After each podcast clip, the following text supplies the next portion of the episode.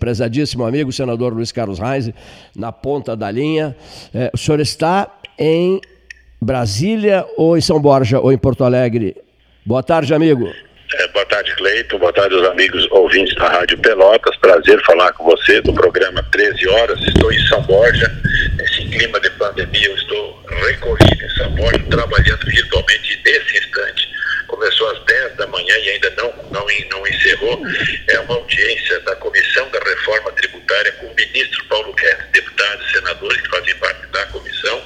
Estamos debatendo com o ministro Paulo Guedes um item importante que é a reforma tributária fundamental, Cleiton, para o nosso país e para o nosso Estado também, é, fazermos a desoneração tão necessária, diminuir o tamanho da carga tributária, é um assunto que nesse instante nós estamos num debate é, com o ministro Paulo Guedes, eu saí da reunião para para te, para, para te atender na entrevista. Paulo Gastão Neto tem uma pergunta para o senhor. Boa tarde, senador Reins. Tudo bom, Paulo? Tudo bem. Eu vi, vi que o senhor teve uma conversa com o ministro Paulo Guedes. Uh, há uma preocupação muito grande, reforma tributária aí na pauta, né, num momento tão delicado. Como é que foi essa conversa hoje? Não, está acontecendo, Paulo, está acontecendo nesse instante a sessão dessa comissão especial de senadores e deputados estão discutindo a reforma tributária. E o, o convidado de hoje é o ministro Paulo Guedes e o secretário Tostes da Receita Federal. Com eles é que nós estamos debatendo a proposta do governo e as duas propostas que já estão na Câmara e no Senado. Então, hoje são três projetos né, que nós estamos discutindo e a partir daí a gente quer trabalhar a, a reforma tributária. Bom, perfeito. E aqui no Rio Grande do Sul, como é que vai a movimentação política? Continuamos o nosso trabalho muito, muito intenso né, nas demandas que nós temos do, da agricultura, da saúde, do emprego, as entidades nos demandando, FEComércio, Federação, Federação do CDS, todo mundo demandando, Farsul da Agricultura, FEDAG, enfim, as coisas vão porque os temas são vários e muitos temas de interesse do nosso Estado. E a gente está empenhado nessas questões para que, nesse momento, né, agora mesmo Paulo Guedes comentava, a retração que era prevista de mais de 10% sairá em torno de 4%. Ótimo, essa notícia boa, porque nós não perderemos tanto na economia. O desemprego foi brutal, nós tivemos mais de 1 milhão e 200 mil desempregados no Brasil, em torno de 110 mil desempregados no Rio Grande do Sul. Então isso é preocupante, nós temos que focar o quê? Na saúde especificamente também na geração de empregos. São dois assuntos importantes que a gente está focado diariamente. E essa questão da pandemia, como é que o senhor está vendo na, que o Estado está tá lidando com isso, a área médica e até mesmo a área política?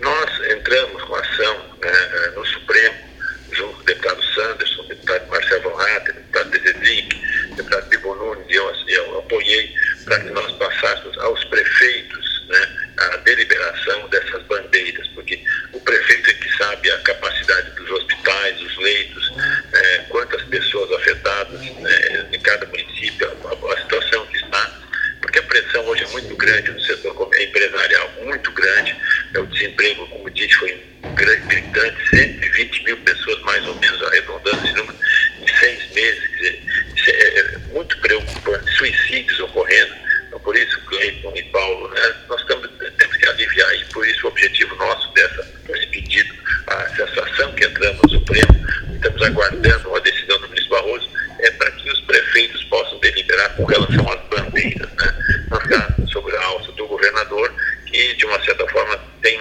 poder sobre todo o Estado. Então, por isso a gente quer que os municípios deliberem e é um ponto que nós estamos trabalhando nesse momento. O, o pós-Covid, quer dizer, é aquela história, todo mundo joga com números, o próprio governador de Minas nos disse aqui, o, o governador Zema, disse assim, olha, isso se estenderá até dezembro, na, na minha opinião, disse, disse o governador Romeu Zema Neto. É, agora, independente de até quando irá, já estamos, vamos vencer esse inverno. Estamos vivendo um dia de verão hoje, por exemplo. Né? É, a questão mais delicada no pós-pandemia. A pandemia é evidente que é a suprema questão, mas no pós-pandemia, senador Luiz Carlos Reis, o drama se chama né, é, economia. né, voltar a viver dentro de, de padrões é, é, razoáveis, é, posto que está todo mundo apanhando uma barba. Ontem eu falava com um líder de comércio aqui e ele me disse, tem uma loja grande aqui, ele me disse, estou na base do empréstimo bancário. É para isso, viu, Cleiton, a grande preocupação nossa é a reforma tributária nestes anos de eleição, como esse ano especificamente, eleições municipais, normalmente no segundo semestre, senadores e deputados se envolvem muito pouco no Senado, na Câmara e muito mais nas campanhas municipais. Sim. Este ano, este ano, em função da pandemia, em função do desemprego, em função dessa problemática, nós temos que conciliar, e esse é o debate desse, desse instante que está ocorrendo, com a reforma tributária. É fundamental né, que nós possamos diminuir a carga tributária sobre as empresas, sobre os empresários do comércio, da indústria, do serviço ou mesmo da agricultura. Então, isso é importante.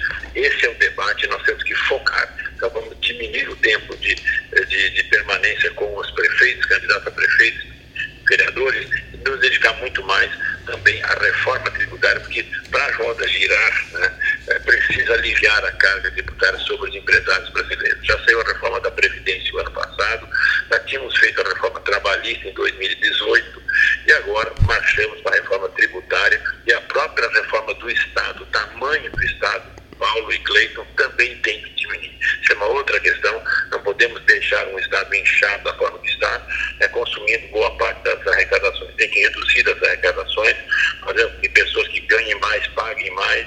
Então tem uma série de requisitos que estamos trabalhando nesse instante para poder ajustar essa posição. E, e, a, e, a, e, a, palavra sensibilidade pesa muito, né? porque as, as autoridades que têm, as pessoas que têm eh, o, o, a condição de, de, tomar decisões, de fazer anúncios através dessa reforma tributária, deputado, senador, essas pessoas têm que ter um mínimo que seja de sensibilidade. Eu acho que nessas conversas que vocês vêm desenvolvendo é, nas últimas semanas, é, isso, isso, o, senhor, o senhor percebe que isso, está, que isso está presente ou ainda não? É preciso gastar, gastar, gastar a palavra. Sim. Essa é discussão no parlamento é que nós temos que conversar com o falar. Né? Então, está em andamento nesse instante e nós teremos, sim, é, um resultado positivo de fechar a reforma tributária ainda nesse semestre. Não há clima, senador, é, para a eleição. Né? A grande verdade é essa. Né? O senhor mesmo disse há pouco, será uma eleição diferente e tal. Né? todos têm que ter essa consciência. Um processo rápido, mas não há, né, digamos assim, ânimo eleitoral. Né? O senhor percebe bem isso, né?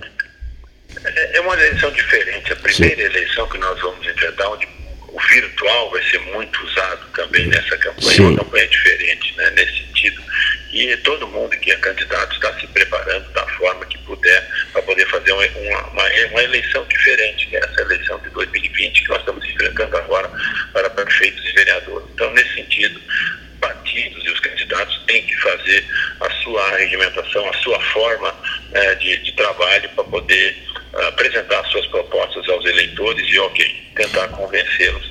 E vai precisa, porque havia inclusive pressão por parte dos atuais prefeitos uh, para que nós aplicarmos uh, o prazo da eleição e fizéssemos ela daqui a dois anos, junto com as eleições de deputados e senadores. Né? mas, infelizmente, não, não havia clima no Senado na Câmara e no próprio Superior Tribunal Eleitoral e acabou a eleição esse ano. Pressão nós recebemos prefeitos querendo mudar a data para prorrogar o seu mandato por dois anos. Ok, a eleição sairá esse ano, não em outubro, mas sairá em novembro, já está decidido.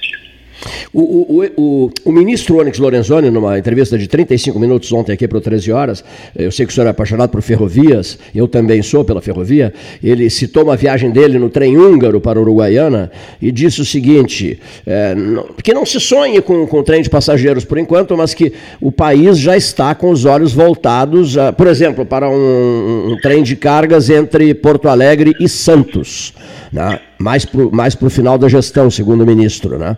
Vai chegar essa hora da ferrovia a valer, senador Heinz? Nós estamos trabalhando, já, já fizemos algumas reuniões, eu já fiz quatro reuniões sobre as ferrovias do Rio Grande do Sul. Duas posições. Uma é a Norte-Sul, é a ligação que tem hoje de Panorama em São Paulo, passando pelo Paraná, Santa Catarina, chegando a Rio Grande. Essa ferrovia está desenhada e é um projeto. E o segundo projeto é a reativação, ativação dos atuais ramais que não funcionam. Nós temos, para você ter uma ideia, hoje 3.200 quilômetros de ferrovias prontas no Rio Grande do Sul, das quais só 1.600 são utilizados. Então nós queremos o quê? Não vou dizer que vai usar os 3 mil quilômetros, mas pelo menos você amplie a, a mais importantes que possam ser utilizadas. E não é fim do mundo. Eu tenho São Borja, eu moro em direção a Santiago, eu tenho Erechim em direção a, a, a, em direção a Caxias, é, Caxias não, a, a Passo Fundo, eu tenho Caxias em direção a Vacaria, que qualquer um conhece essas cidades que eu falei. Sim, sim. Então, imagina, não, é lugar lá que não tem, não tem morador, não tem produção. Não, são cidades importantes e as ferrovias existem, existem as ferrovias. Esse é o debate que, nesse momento, eu comecei com a Rumo, que é a concessionária, porque eles têm interesse na renovação da concessão, e começamos a cobrar, junto com as entidades da Farsul, da, Fe, da, FECO, da FEComércio, da Federação, da FIEB, um debate com a Rumo, no sentido de que eles, se eles querem a concessão, eles têm que apresentar uma proposta mais palatável né, para, para o setor empresarial uh, de governo do Estado, por exemplo, a gente poder ampliar a, o leque das estradas que já existem e que precisam, e que precisam ser reativados. Por exemplo, eu dei um nome importante, que vai de Pinheiro Machado, um projeto que está fazendo de Pedro de Madeira, vai a Rio Grande, ok? Intensifica esses, esses, esses, esses, trechos né, que são fundamentais hoje, e aí a ferrovia volta a funcionar sim. Então estamos focando nessa direção. Não esqueçam aqui, é, Rio Grande, Pelotas, é, Capão do Leão, Cerrito, Pedro Osório, Arroio Grande, Jaguarão, é, só para citar o, a, a, antigos trechos da, da, do trem de passageiros da, da, daquela fase da aviação férrea do Rio Grande do Sul, senador. É, esses trechos todos foram colocados na mesa. Agora Sim. nós estamos vendo as demandas que existem. Sim. O que, que transporta? É, por exemplo, de madeira, que hoje é um demandador forte, de arroz, de soja, de fertilizantes, de combustíveis, de areia, sei lá. Então, tudo que for demanda, isso vai viabilizar, porque aí é negócios, né? Como é que a empresa vai investir se não tem movimento de carga? Okay? Então, por isso, a gente, nós reunimos os diferentes segmentos com as entidades de classe do Rio Grande do Sul, do comércio, da agricultura, da indústria, e estamos, com base nisso, avançando nos estudos e cobrando da concessionária. Se eles quiserem a concessão, eles têm que apresentar uma proposta mais factível para o setor produtivo do Rio Grande do Sul. E aí entra qualquer região do Estado. Quem ligou o rádio há pouco, para quem ligou o rádio há pouco, uma lição do Cândido Norberto, é, temos 3.200 quilômetros de ferrovia prontos, né, aqui no Rio Grande do Sul, e 1.600 é, sendo utilizados. Foi isso que o senhor disse? Sim, metade praticamente. Metade. E, e, e, e o trem de passageiros, senador Luiz Carlos Reis? É mais difícil. Eu vou na linha do Onix. No primeiro momento, nós temos que fazer funcionar o trem de carga. Depois, para frente, poderão. Existem alguns, alguns ramais que podem ser utilizados o trem de passageiros em algumas regiões, entendeu? Sim. Mas aí é outra situação, outro estudo. Nesse momento eu foco mais na parte de transporte, Perfeito. de transporte de, de grãos, de, de fertilizantes, de aço, por exemplo, imagina uh, o aço, a Serra Gaúcha, por exemplo, recebe aço vindo de Minas Gerais, hum. de caminhão, caminhão. De caminhão. Depois né? eles fabricam fabricam máquinas, peças, enfim, e mandam de volta para Paraná, para Santa Catarina, para São Paulo, para Minas Gerais, de caminhão. Não tem cabimento. O custo da logística do Rio Grande do Sul é um dos mais caros do mundo. Por isso que empresas estão saindo daquela região e se situando mais próximo fonte de produção e da fonte de consumo. Pô, assim nós perdemos com isso.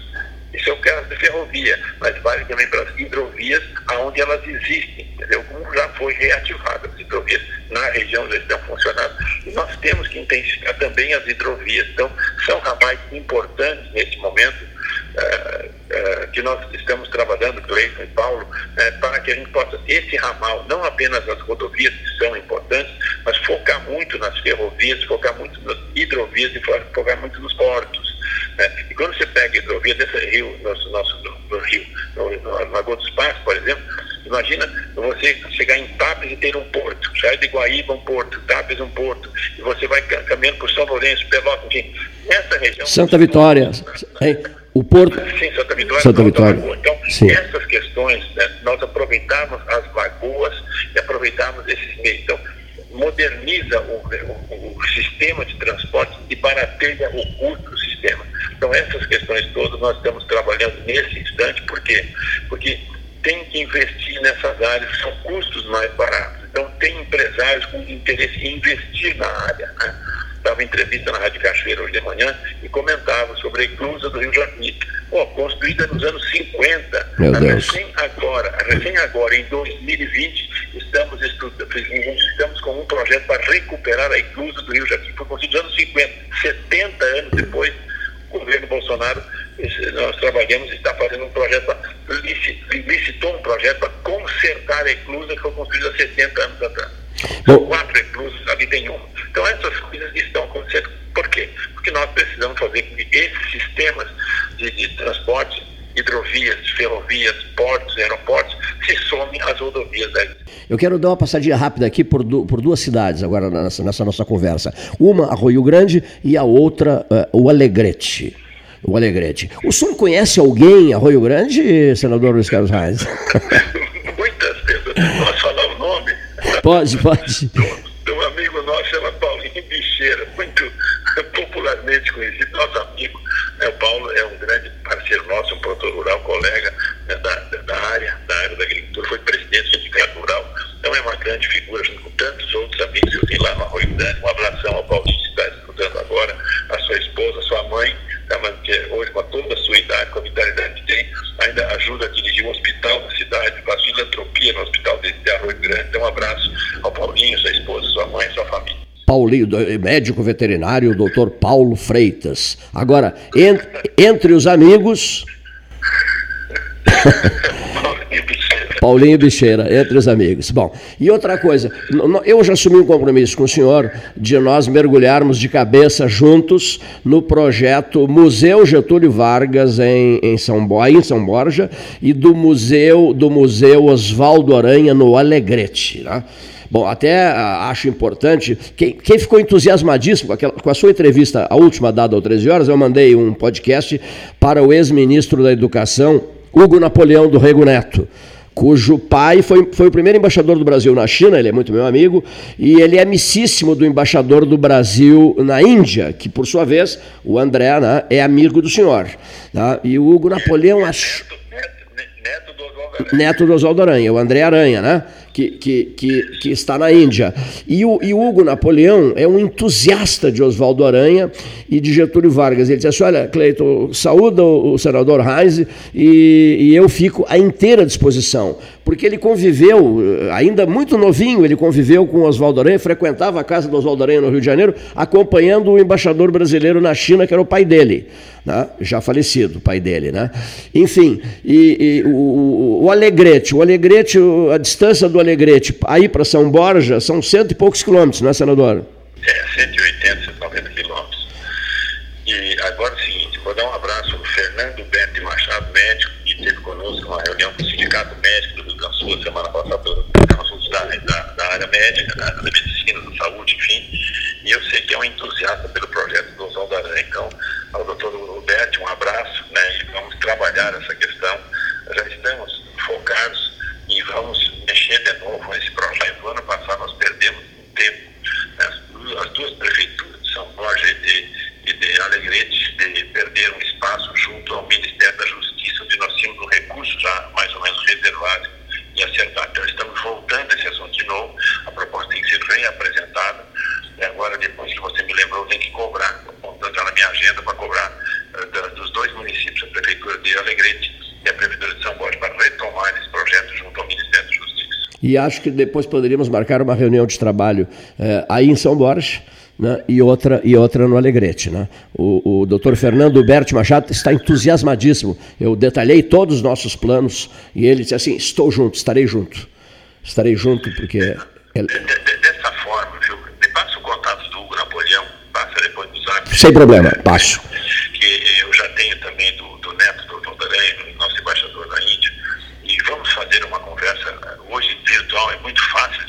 Perfeitíssimo. Fala com, com, com qualquer parte do, do mundo, nós estamos falando com as pessoas e de que forma a gente possa ajudar. E vamos pegar também o, o Pinheiro Machado, né, e também é importante esse Pinheiro Machado, não, é o, A Pedras Altas, Brasil, o Castelo. Pedras o Castelo. É Brasil. Esses três processos aí, vamos trabalhar, eu tenho, está na minha agenda também, eu, nós precisamos ajustar esta parte, fazermos uma conversa, a gente pode fazer uma reunião sobre os três assuntos. Perfeitíssimo. Assim, na sequência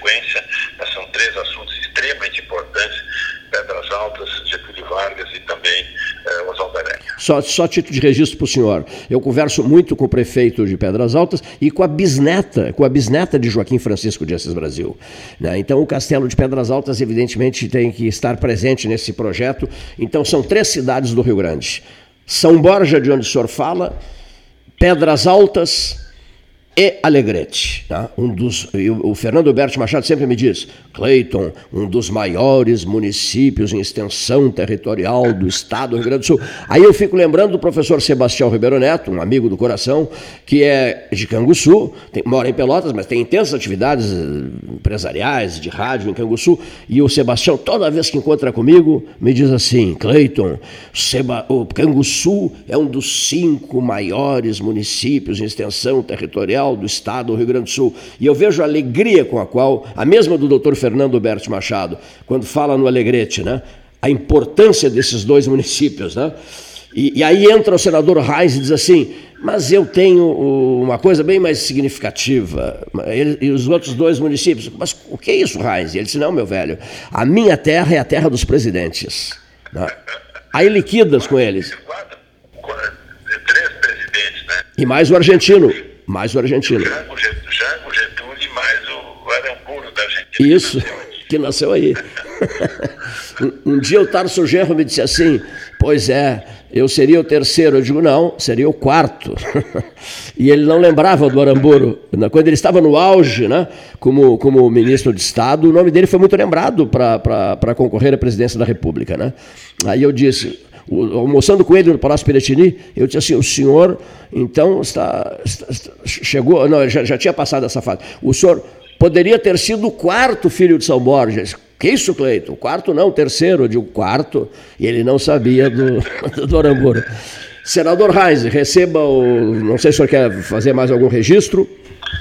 Só, só um assunto importante. Pois não. Só para registrar um detalhe. Conversava com o Peter Júnior essa semana e passava para ele informação. Veja, ajudas que o governo mandou para os municípios, para os estados, para os hospitais, para as empresas, o auxílio emergencial, veja, Pelotas recebeu 91.256 pelotenses receberam 151 milhões de reais. Foram no comércio. Sim. Esse dinheiro já, já circulou no comércio de Pelotas, nos bairros, nas vilas, no centro.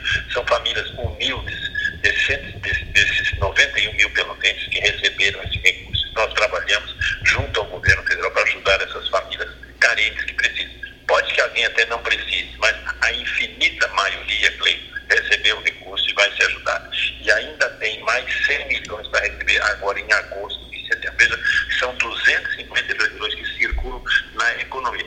Estas medidas, de uma certa forma, eu debate com o Paulo Guedes agora que nós estamos debatendo, de uma certa forma, ajuda também a economia não recrudescer tanto, né? porque faz com que o dinheiro circule e saia do governo federal e fica nas famílias que gastam dinheiro na, naquela comunidade. Então, qualquer cidade do Rio Grande do Brasil recebeu esse aporte de recursos né, e, e, são importantes. Isso aí ah, evitou o caos social, evitou o caos social, uma convulsão social no Brasil, em, em cima dessa situação, pela, pela pequena ajuda que essas famílias receberam e que, de certa forma, eles ajudam também. Então, nós estamos satisfeitos por poder ter ajudado, feito a nossa parte com essas famílias que tanto necessitam e receber essa ajuda né, emergencial do, do governo federal. O senhor, o senhor falou há pouco é, é, no, no ex-prefeito Adolfo Antônio Fetter Júnior, né? Vocês são, correligi vocês são correligionários e na pré-convenção... Companheiros, companheiros, nós estivemos juntos muitos anos na Câmara dos Deputados. Ah, vocês foram colegas de Câmara Federal, isso mesmo. Ah, né? ah, além, além de tudo, agrônomo e produtor rural. É, que espetáculo. E, e o ex-prefeito, na pré-convenção do, do, Partido Progressista, é, sai, foi escolhido como pré-candidato a prefeito de Pelotas, senador. É, já foi prefeito, né? E agora parece que está voltando de novo, conversar com ele essa semana sobre esse tema. Importante, é importante essa, essa discussão, e final fez bastante, muito, fez muito por Pelotas, pelo Rio Grande todo, mas por Pelotas especificamente, quando, quando vice-prefeito, depois como Isso. É um grande trabalho que. O senhor tem conversado com o presidente Bolsonaro? Não, eu acabei, eh, Cleiton, não, não indo a Bagé, que ele esteve lá na semana passada, já em função da pandemia, nós não temos idade já para estar correndo para lá e para cá. Sim. Mas ficamos, assim, é porque essa, o Bolsonaro chega, a aglomeração é muito grande, e a gente tem que ter um cuidado nesse processo ali para não ter, é, evitar essas aglomerações. Então, eu, a gente conversa por WhatsApp, se ele recebe, e falamos isso duas, três vezes por semana, a gente está se comunicando por WhatsApp, é mais fácil de falar com ele. Bom, última pergunta. É, é, tudo começou em março, né? Uh, fortalecimento da questão da pandemia, uh, a incidência da, da, da, da Covid-19. Não, não se demorou muito a, a, a, a partir para uma ação preventiva pesada, senador. Estamos em agosto e só se fala nisso. As ações, as ações todas foram tomadas. É, países, como, por exemplo, a, a Itália, até em cima daquele lockdown, Sim. coisa que, que erraram. Então, essa situação toda é muito debatida entre a classe médica, né? Sim. Então, por essa posição, as, as, medidas foram tomadas a tempo e a hora. Essa, essa ajuda social levou três, quatro semanas já, porque isso estava chegando a conta das pessoas quando chegou. Dinheiro da saúde também saiu imediatamente, recursos que vieram para os hospitais, enfim. Vários recursos vieram para os estados, para os municípios, para os hospitais, enfim, para aplicar na, na pandemia. Está sendo feito, tem um prazo. Né? E esse prazo, infelizmente, nós ainda estamos convivendo mais um ou dois meses, né, para que a gente possa liberar geral as coisas. Espero que isso aconteça, diferente do Cruzeiro, mas eles querem até o final do ano. Isso. Eu espero que lá para setembro nós já possamos estar liberados e as coisas funcionando quase na normalidade. Eu até acho que as nossas 12 horas científicas, mais uma vez canceladas em função do lockdown anunciado para Pelotas, é, sejam realizadas é, em setembro. É um mês interessante, né? Primavera chegando, etc. E o senhor será uma das pessoas participa a participar dessas 12 horas científicas, conforme nós já combinamos. Quero agradecer a sua manifestação e marquem a reunião de São Borja ou do Alegrete, que eu irei de Asa Delta. E outra. E, e, vou ligar hoje para o nosso amigo Hugo Napoleão e já vou colocar o Hugo Napoleão em contato com o senhor. Por favor. Um abraço ao Paulo, um abraço a você, Cleide. Foi um prazer falar com Pelotas, toda a Zona Sul do Rio Grande do Sul, no programa Pelotas, 13 horas. Um, um, grande abraço, senador Reis. Conversando. Obrigado, um abraço. Um abraço para o senhor. Conversando com a, com a turma do 13.